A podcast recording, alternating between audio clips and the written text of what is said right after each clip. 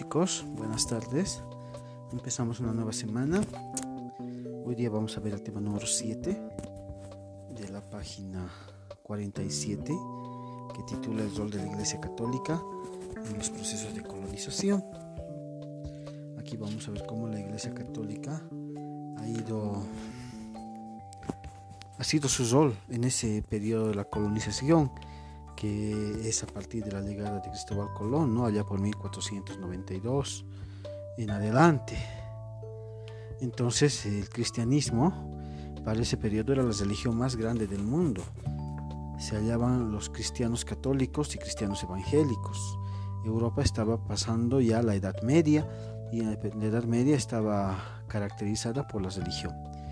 Entonces con esa idea llegan los españoles sabían que la dominación, por ejemplo, del Tahuantinsuyo, el imperio incaico, en términos religiosos, en términos religiosos, significó el robo, el saqueo, el sometimiento de los pueblos y naciones avalados por las autoridades de la Iglesia Católica Europea. Sabían que entre los sacerdotes españoles había algunos que defendían a los indígenas, como Fray Bartolomé de las Casas, contra el abuso desmedido de los conquistadores. Entonces veamos que un poco sobre la historia de la religión cristiana.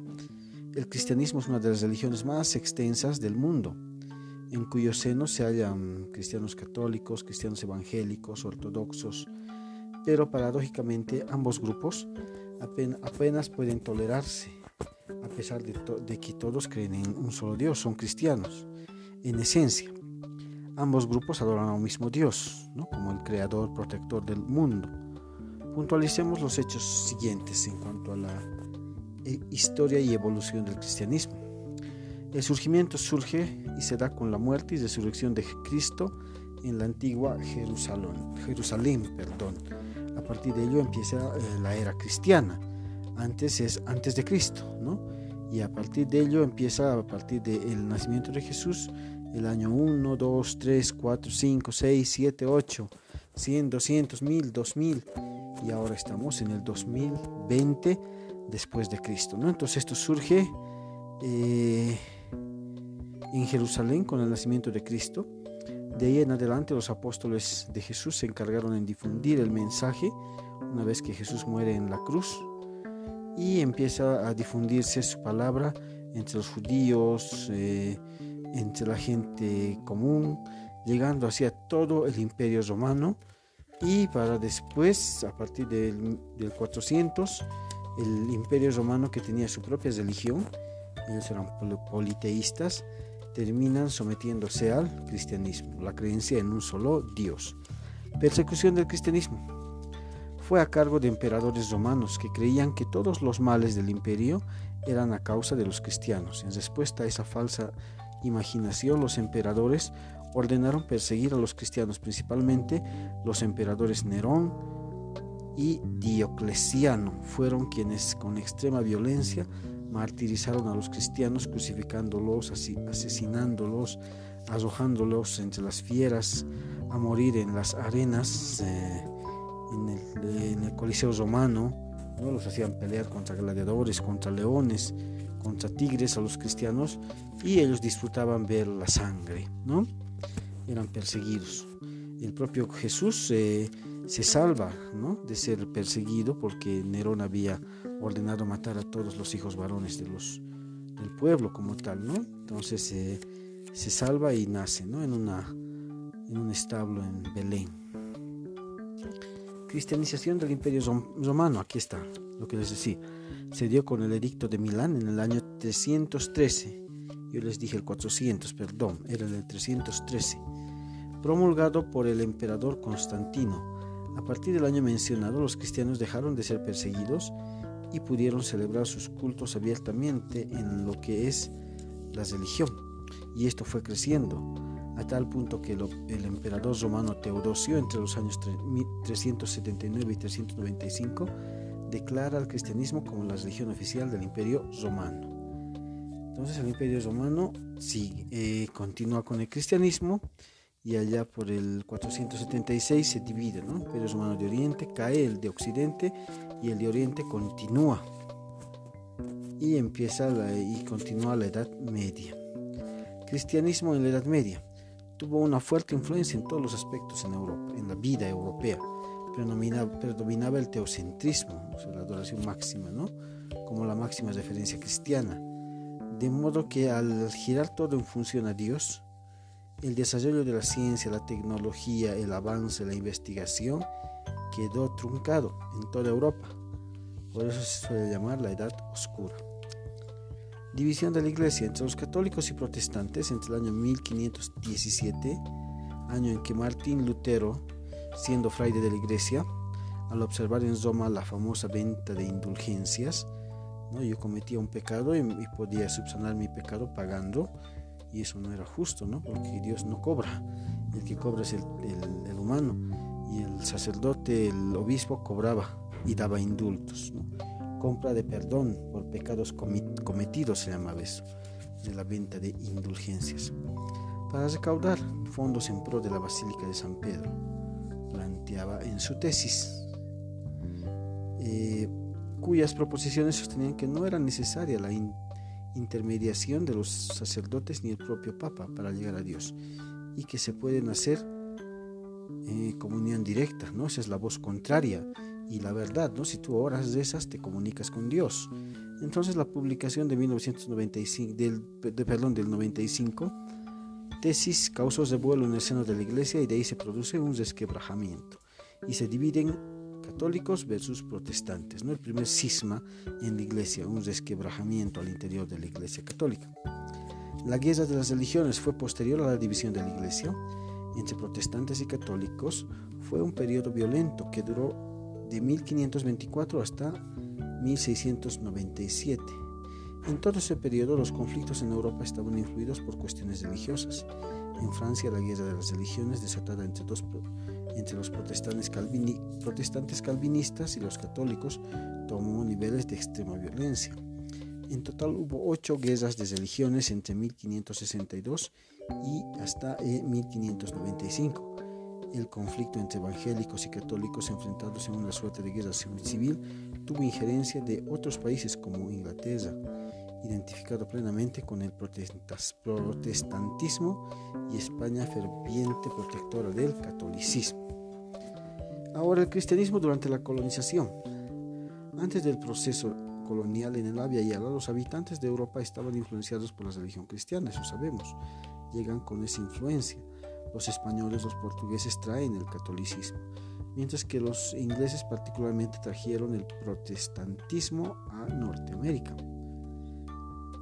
De forma tal que el cristianismo ya estaba vigente en el la Norteamérica particularmente actuó el actual territorio de los Estados Unidos se desarrolló bajo la influencia de la religión protestante. ¿no? Ahí podemos ver el, reverendo, tenían sus iglesias, era, otro, era una división de la religión católica. El rol de la Iglesia Católica en la colonización, desde un punto de vista general, todos quienes, vinieron de Europa, sean de España, en todo caso sacerdotes, militares, expedicionarios, aventureros, lo hicieron con la mentalidad de conquista y sometimiento, saqueo, eso sabemos, ambición. Vieron oro y plata y quisieron más, en este sentido, el rol de la Iglesia Católica en la colonización fue evangelizar a los pueblos y naciones de la Yala. Con ese propósito llegaron a nuestro continente varias órdenes religiosas. ¿no? Lo que querían era extirpar sus propias costumbres, religiones de los indígenas para someterlos. por eso llegan órdenes religiosas como los dominicos, los franciscanos, los agustinos y la Compañía de Jesús o Jesuitas, congregación fundada por Ignacio de Loyola entre 1534 con el objetivo de difundir la fe católica mediante prédicas y la educación. Esto lo hicieron los jesuitas en nuestro continente y ellos se internaron en los lugares más recónditos, ¿no? en la Amazonía, en el Chaco, donde vivían grupos de selvícolas bastante salvajes, guaraníes, pueblos guaraníes que eran feroces guerreros, luchadores, que ellos les tocó la misión de cristianizarlos. Fueron verdaderos representantes de la labor evangelizadora de la iglesia. Es más, los jesuitas enseñaron al indígena nuevas técnicas. Entonces, eh, su labor eh, evangelizadora fue casi perfecta y por esa misma razón son expulsados de América porque iban en contra de lo que los españoles planeaban, ¿no? que era explotación y sometimiento. En cambio, los jesuitas hablaban de liberación, de igualdad, de justicia. En síntesis, el rol de la Iglesia Católica en nuestro continente fue la educación y la evangelización. No obstante, si como críticos sobre el nefasto proceso de colonización nos daremos cuenta de que la Iglesia Católica a través de sus representantes bendijo lo que los invasores hacían con los indígenas. En la mayor parte de los casos, ellos más bien soportaban, toleraban ese desprecio, ese castigo, esa humillación que sufrían nuestros propios seres nativos de estas tierras, cosa que no es justo si lo vemos desde ese punto hoy por hoy. Los sacerdotes identificados con la causa indígena, por ejemplo, hubieron muy pocos cuando los españoles se impusieron sobre el pueblo y las naciones de la Vía Yala. En su ignorancia, por lo, por demás elocuente, catalogaron a nuestros ancestros seres sin alma, ¿no? Esa es la bula del Papa de la época, de seres que estaban destinados a la servidumbre y esclavitud, creyendo superiores, creyéndose superiores sobre nuestra gente que vivía aquí, los originarios. La pregunta es, ¿cómo es posible tener siervos y esclavos siendo cristianos? ¿Cómo es posible cometer genocidios, etnocidios, cuando uno de los mandamientos bíblicos dice no matarás? Ama a tu prójimo como a ti mismo. En uno de, los eh, uno de sus mandamientos habla de aquello, de los diez mandamientos. En verdad los españoles estaban lejos de ser cristianos. De ahí que el abuso, la violencia con nuestros ancestros fueron brutales. Pero no todos los españoles tenían ese pensamiento sobre los indígenas, que eran seres sin alma o eran seres como animales. En este sentido destaca Fray Bartolomé de las Casas, defensor de los indígenas, contra la violencia de los colonizadores españoles y se, enfrentó a la feroz voz de los conquistadores españoles racistas, etnocentristas, eh, gente de su propio gremio de la iglesia como Sepúlveda, que sostenía la absurda tesis de que los indios no tenían alma. Entre otros sacerdotes que estuvieron del lado de los indígenas podemos mencionar Fray Vicente Bernedo, Fray San Martín de Poses, Fray Antonio de la Calancha, Fray Francisco Solano, que eran defensores de la causa indígena. Jesuitas en el oriente, de nuestro país. Las tierras bajas, al igual que las tierras altas de nuestro país, fueron paulatinamente colonizadas por los españoles, quizá no con el mismo ritmo en las tierras altas, pues ahí era más ah, difícil e inaccesible el camino, pues la impenetrable selva se les imponía. Sin embargo, de las órdenes religiosas presentes en Sudamérica, la Compañía de Jesús o jesuitas fue la que se aventuró en la colonización espiritual de los indígenas. En ese sentido, los jesuitas se instalaron misiones y deducciones donde vivían grupos de indígenas quienes aprendían algunos oficios.